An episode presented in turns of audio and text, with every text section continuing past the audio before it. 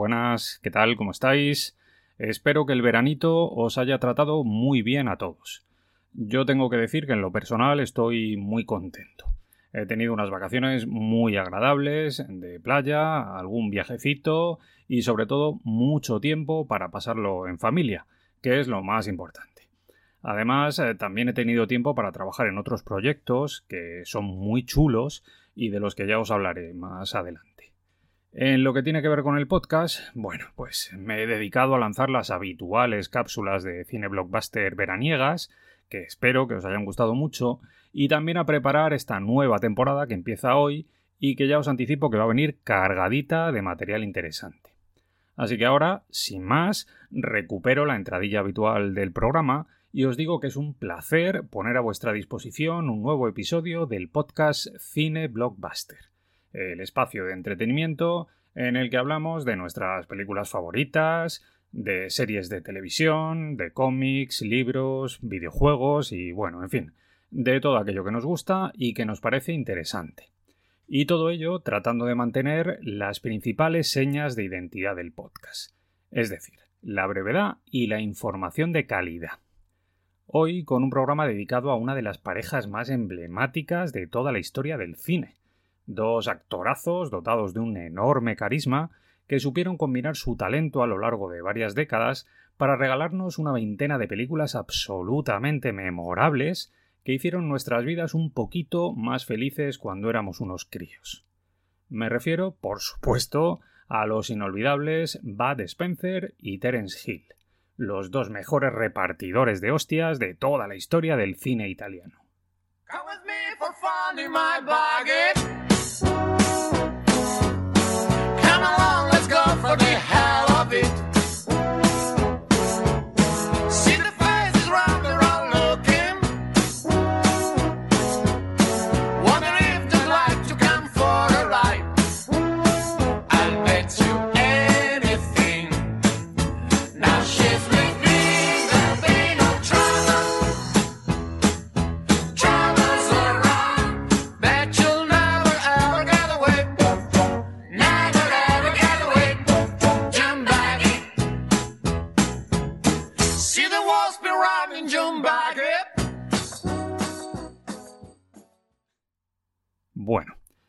Lo primero que quiero hacer antes de comenzar el programa es indicaros que con estos dos grandísimos mitos del cine de entretenimiento yo no puedo ser objetivo. No puedo, es imposible.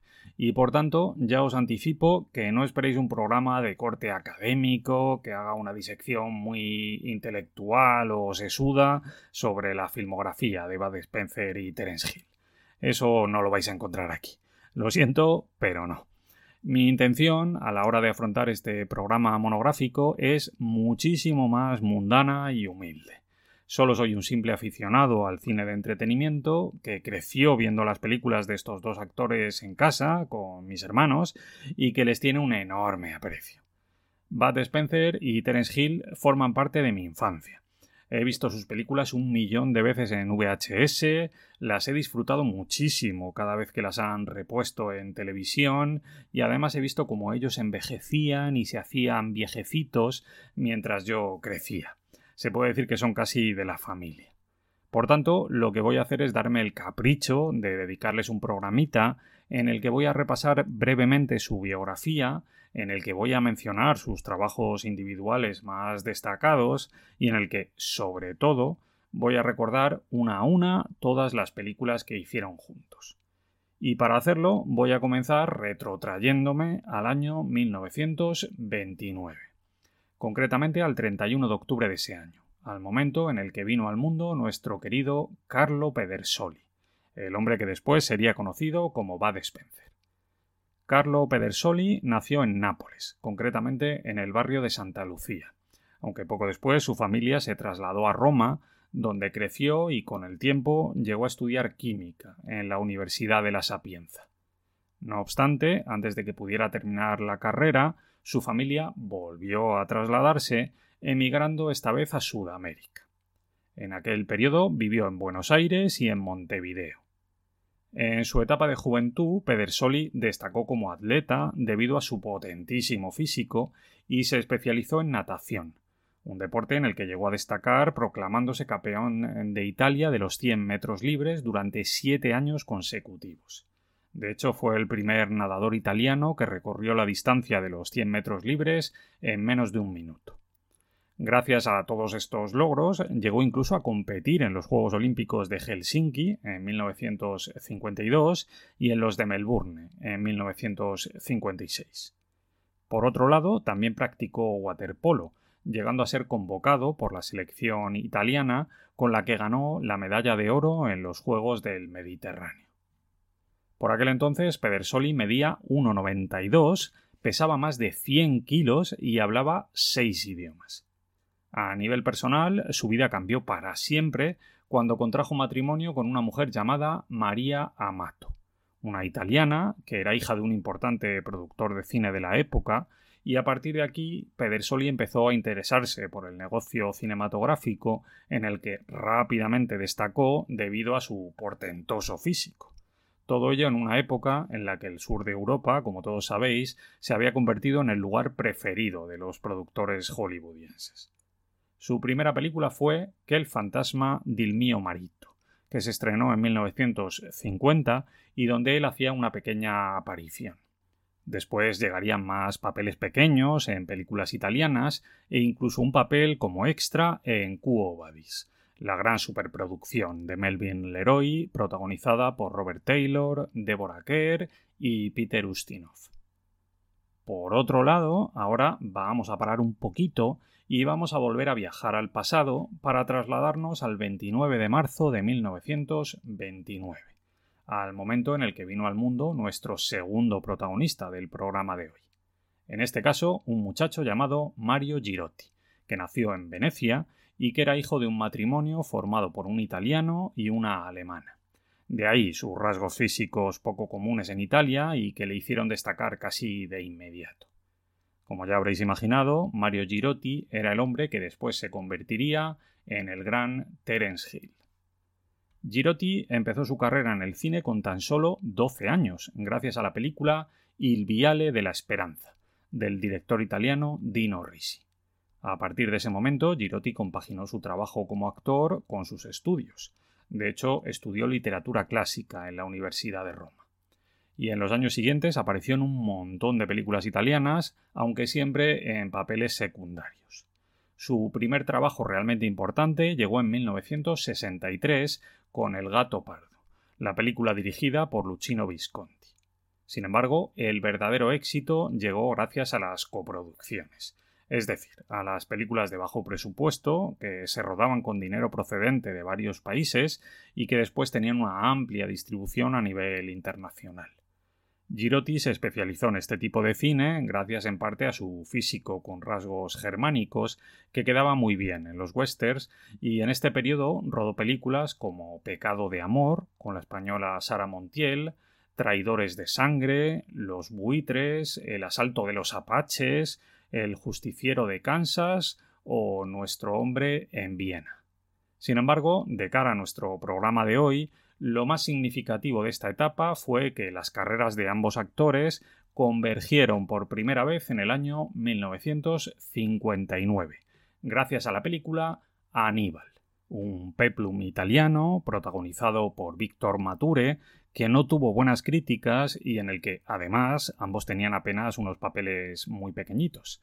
Sin embargo, la película siempre será recordada por ser la primera colaboración cinematográfica de Pedersoli y de Girotti, algo que no volvería a producirse hasta el año 1967, es decir, siete años después, en este caso con la película Tú perdonas, yo no, una coproducción italo-española dirigida por Giuseppe Colicci, en la que las cosas ya fueron completamente diferentes.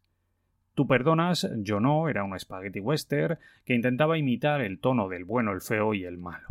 Una película de tono serio que estaba muy alejada de la comedia que caracterizaría sus películas en los años posteriores y que contaba la historia de un par de pistoleros que buscaban el oro que había desaparecido tras el robo en un tren.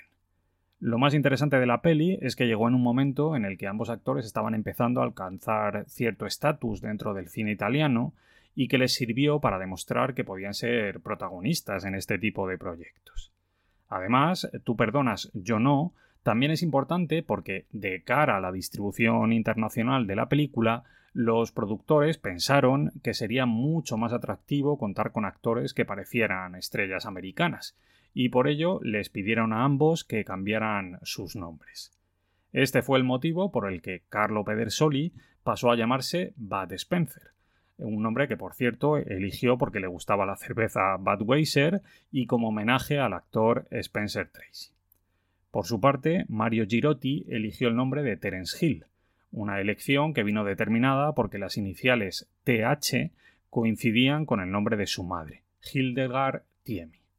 Sobre Girotti, por cierto, es interesante también mencionar que se incorporó a la película en el último momento y de rebote, porque en realidad había otro actor contratado para el papel. Pero este hombre sufrió un accidente en el que se rompió un pie. Así que, en fin, cosas del destino.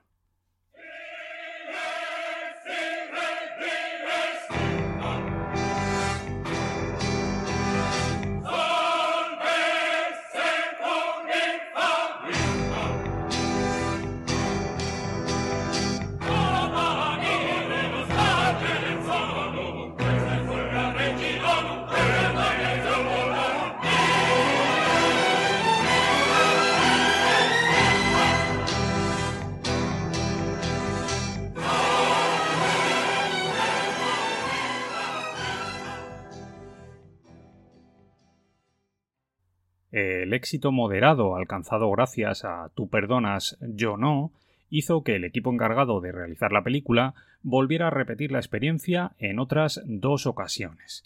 En este caso con Los Cuatro Truanes de 1968 y con La Colina de las Botas de 1969.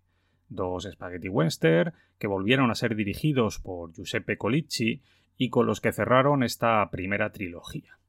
Ambas películas seguían la línea de los spaghetti western tradicionales, solo que poco a poco iban adquiriendo ya un tono más ligero y más gamberro, cercano a la comedia. Y además, las películas tenían la particularidad de que en cada cinta Spencer y Hill compartían protagonismo con un actor de prestigio internacional como Frank Wolf, Woody Strutz o el mismísimo Eli Wallace.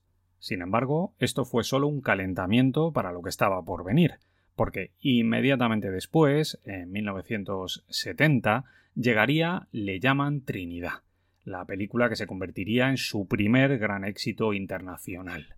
Una cinta mítica, dirigida por el gran Enzo Barboni, que llegó a los cines en un momento en el que el público estaba empezando a dar ciertas señales de hartazgo con respecto al spaghetti western tradicional. De hecho, estas películas estaban empezando a fracasar en taquilla y esto hizo que los productores de la época tuvieran que empezar a buscar nuevas fórmulas para sus películas.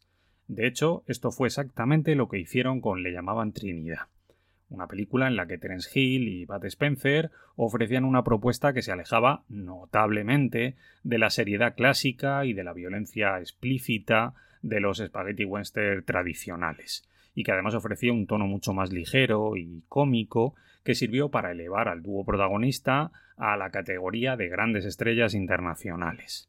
La película contaba la historia de un tipo vago y con afición a meterse en líos que atravesaba el desierto tumbado en una especie de hamaca que iba tirada por un caballo.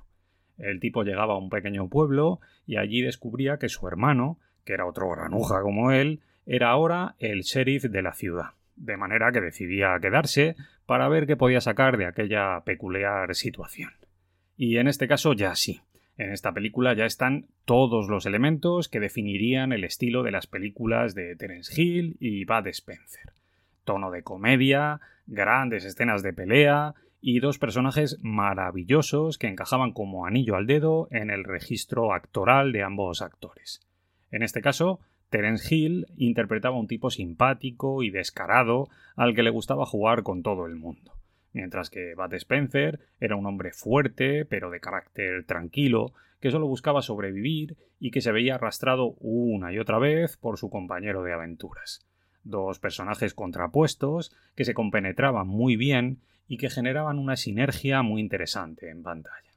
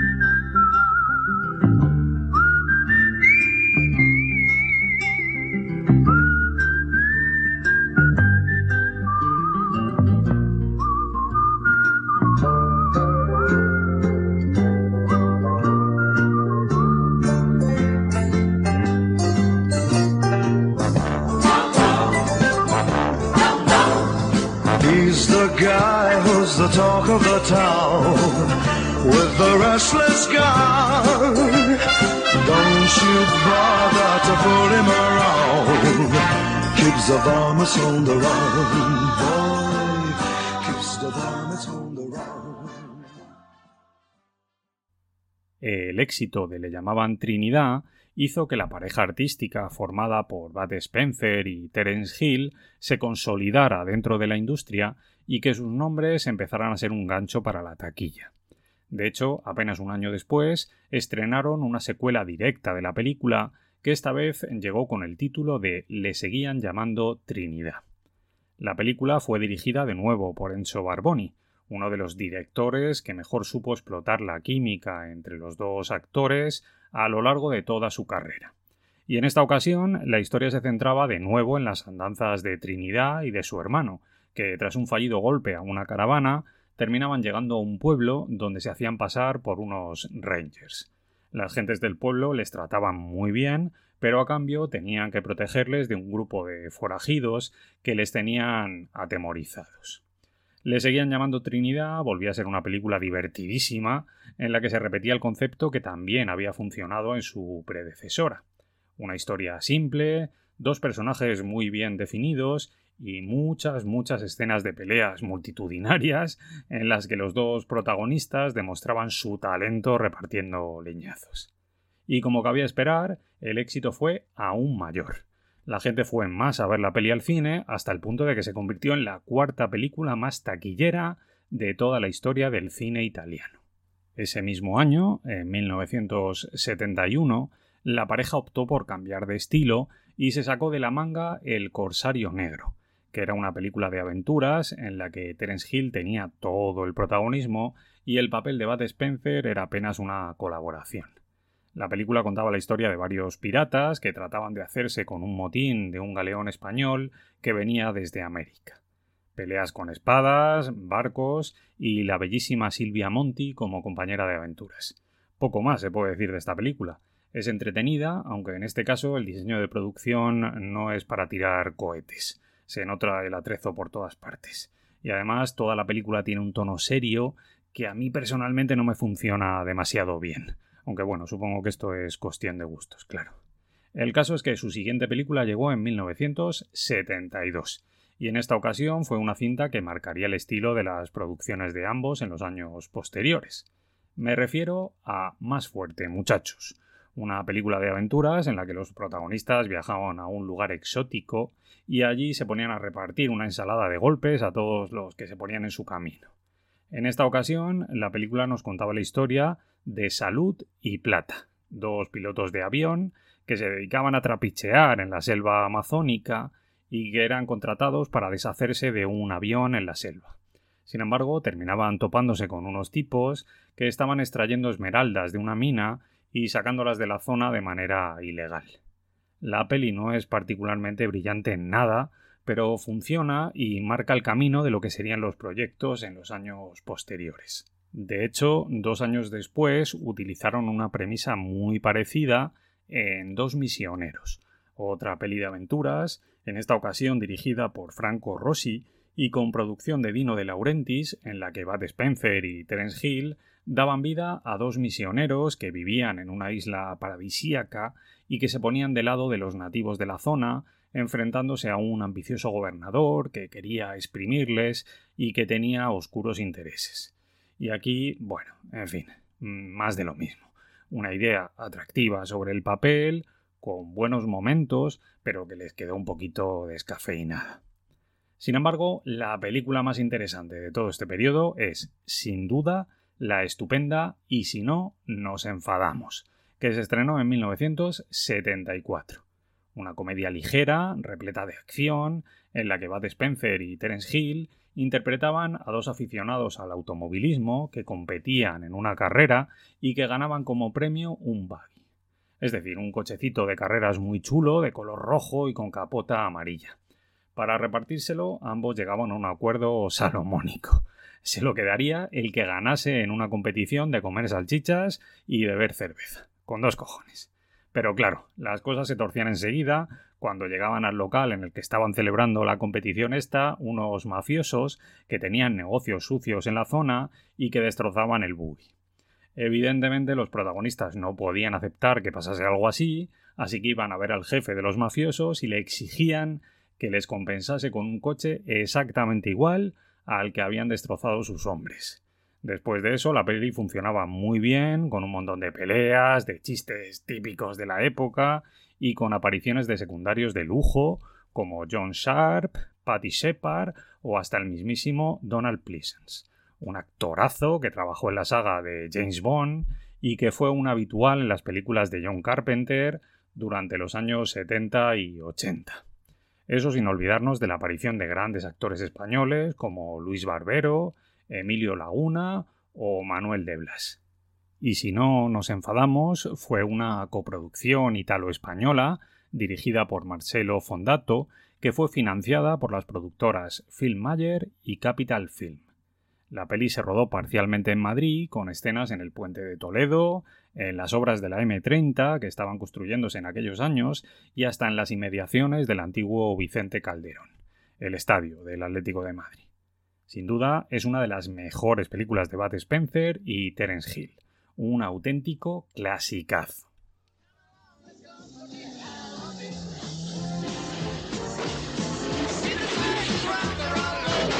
¡Echadlos fuera! Calma, papi, no te pongas nervioso. Solo tenemos que decirte tres palabras. ¿Y si me niego? ¿Qué hacemos? ¿Qué vamos a hacer? ¿Nos enfadamos? Nos enfadamos.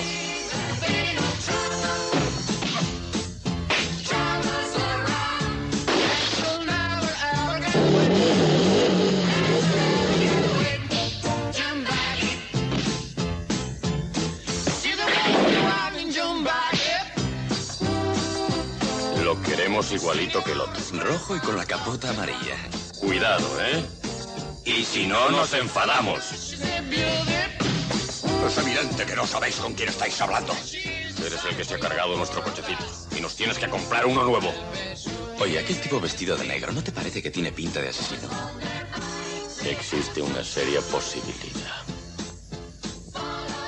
¿Apostaría algo a que estás pensando en complacer a ese par de golfos, eh? ¡No! ¡No!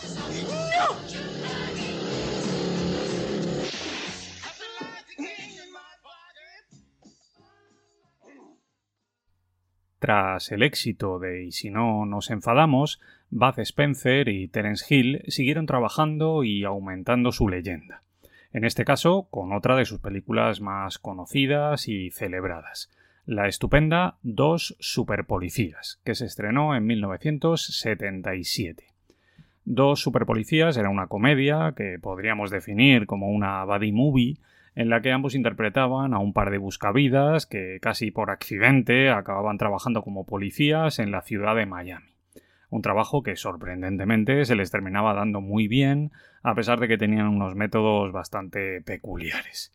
La peli volvió a ser dirigida por Enzo Barboni y en ella teníamos todos los ingredientes para una buena película de Bud Spencer y Terence Hill peleas, mujeres guapísimas, playas soleadas, matones y los dos protagonistas vestidos de policía. Nada podía fallar, y de hecho la película terminó siendo otro enorme éxito internacional.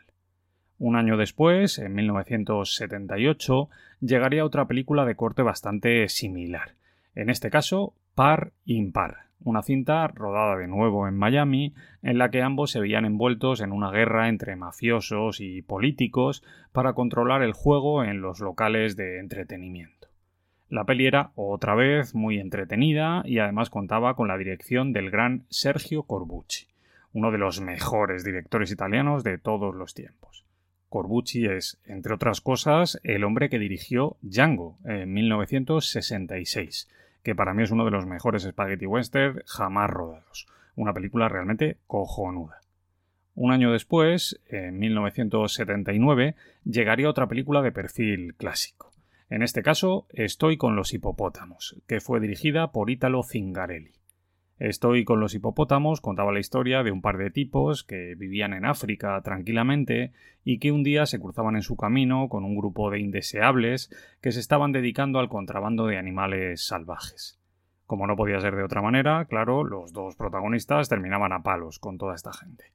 Todo en escenarios exóticos y con el tono cómico que se había convertido ya en el sello personal de ambos. Y para terminar este bloque, ahora toca hablar de una de mis películas favoritas, la fantástica Quien tiene un amigo tiene un tesoro, que se estrenó en 1981 y que yo he visto un millón de veces. Esta peli también es cojonuda. Quien tiene un amigo tiene un tesoro, volvió a estar dirigida por Sergio Corbucci y nos contaba una historia loquísima en la que se mezclaban un montón de géneros. Al principio nos muestran el mundo de las apuestas y de los bajos fondos con la mafia de por medio, luego todo cambia y se convierte en una peli de aventuras en el mar, y termina con la llegada de los protagonistas a una isla en la que, al parecer, hay un gran tesoro escondido. El problema es que allí se encuentran con un viejo militar japonés que lleva allí un montón de años y que no se ha enterado el hombre de que la Segunda Guerra Mundial terminó hace tiempo. Todo muy entretenido y de nuevo cumpliendo la premisa de llevar la acción a un escenario exótico como les gustaba hacer en sus películas.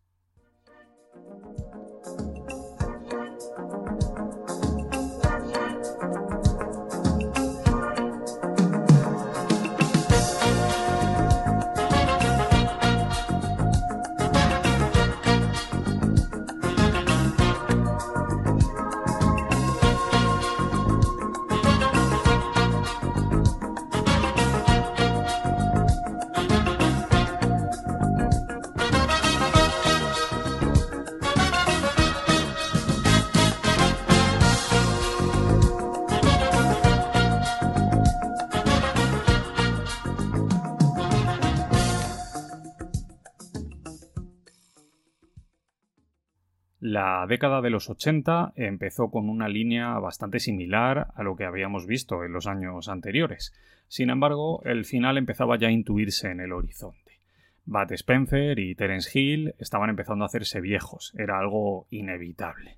El caso es que en 1983, nuestros protagonistas del programa de hoy estrenaron otra de sus películas más conocidas, la también estupenda Dos Super Esbirros otra comedia de acción, esta vez ambientada en Estados Unidos, en la que ambos interpretaban a unos camioneros que se metían en un lío y que terminaban haciéndose pasar por unos agentes especiales del gobierno.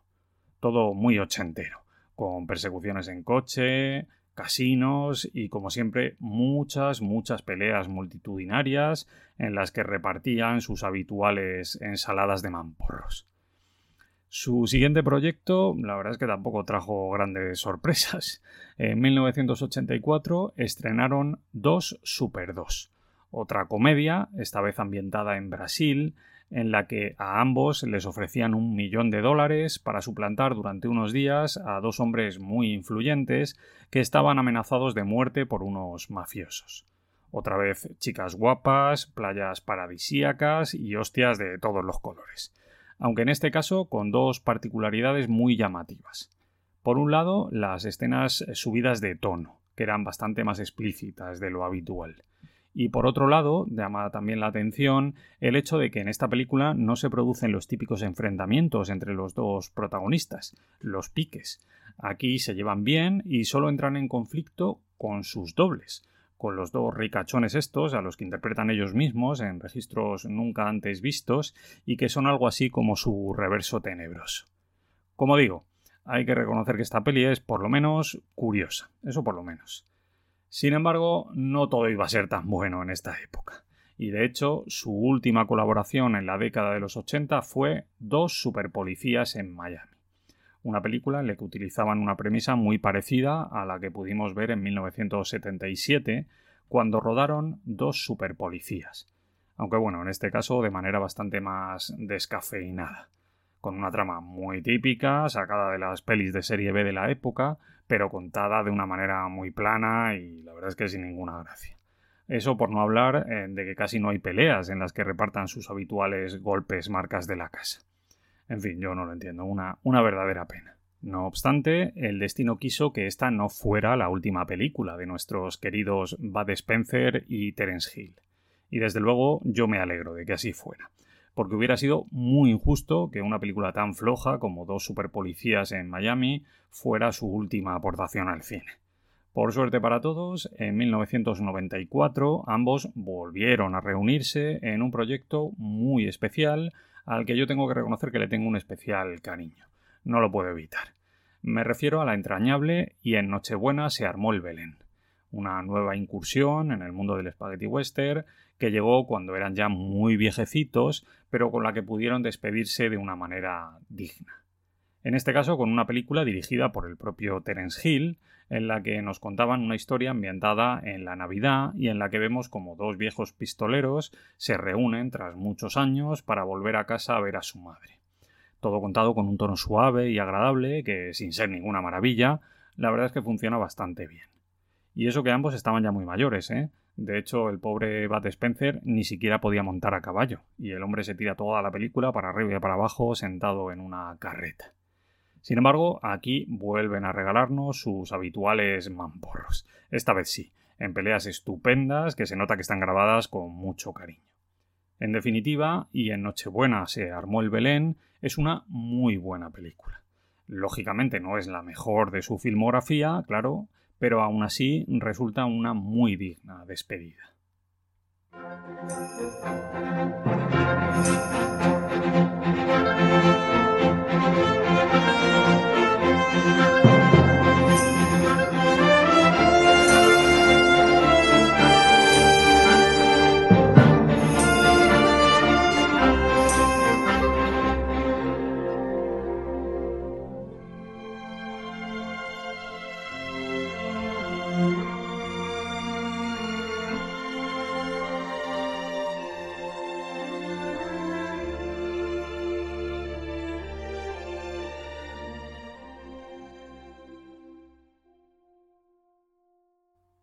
Dicho esto, ahora toca poner punto y final al programa, indicando que, más allá de su labor conjunta, Bud Spencer y Terence Hill desarrollaron una profunda relación de amistad que supieron mantener durante toda su vida y que quedó más patente que nunca en 2016, cuando se produjo la muerte de Bud Spencer y el propio Terence Hill hizo varias declaraciones públicas de respeto hacia su amigo e incluso tomó la palabra en su funeral y le dedicó una sentida despedida en la que recordó algunas de sus anécdotas más notables.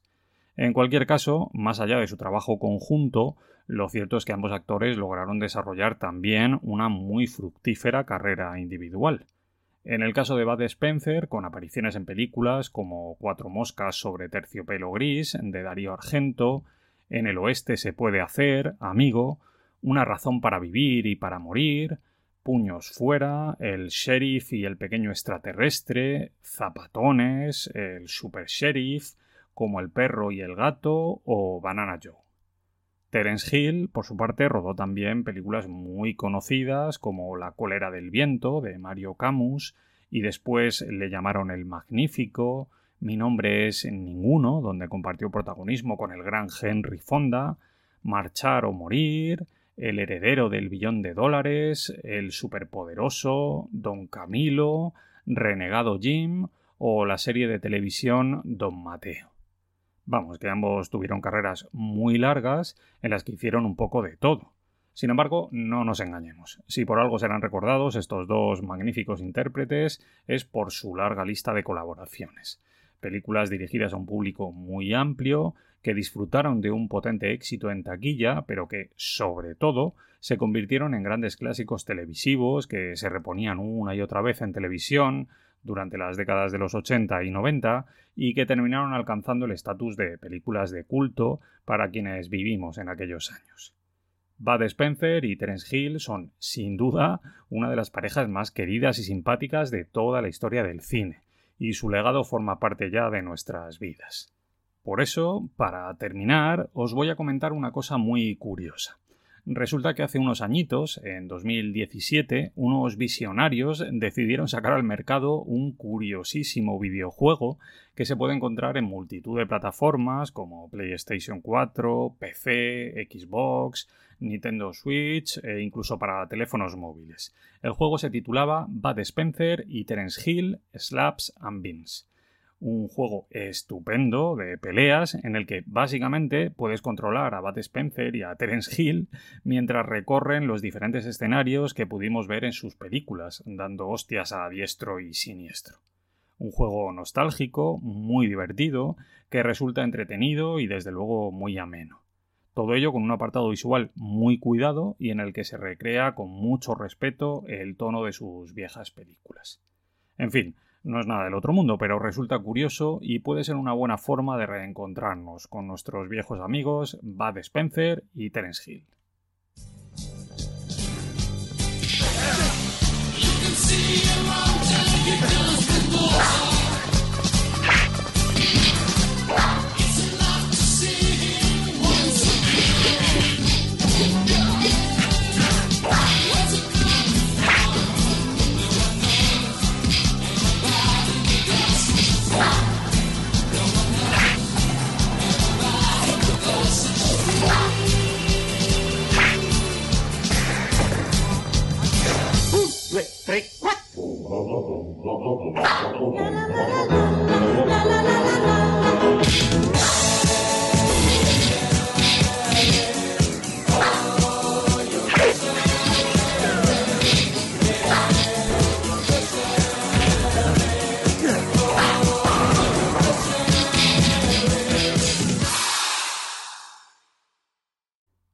Ya está.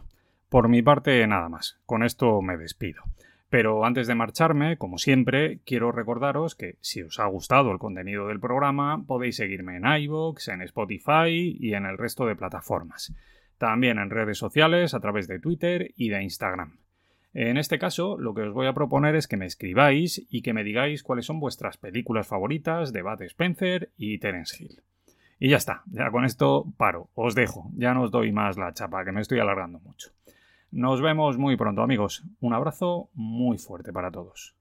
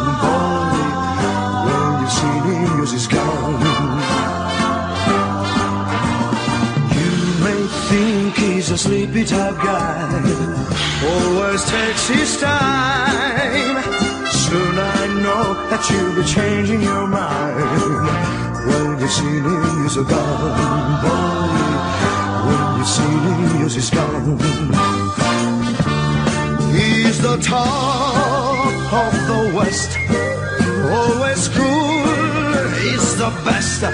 He keeps alive with his Colt 45.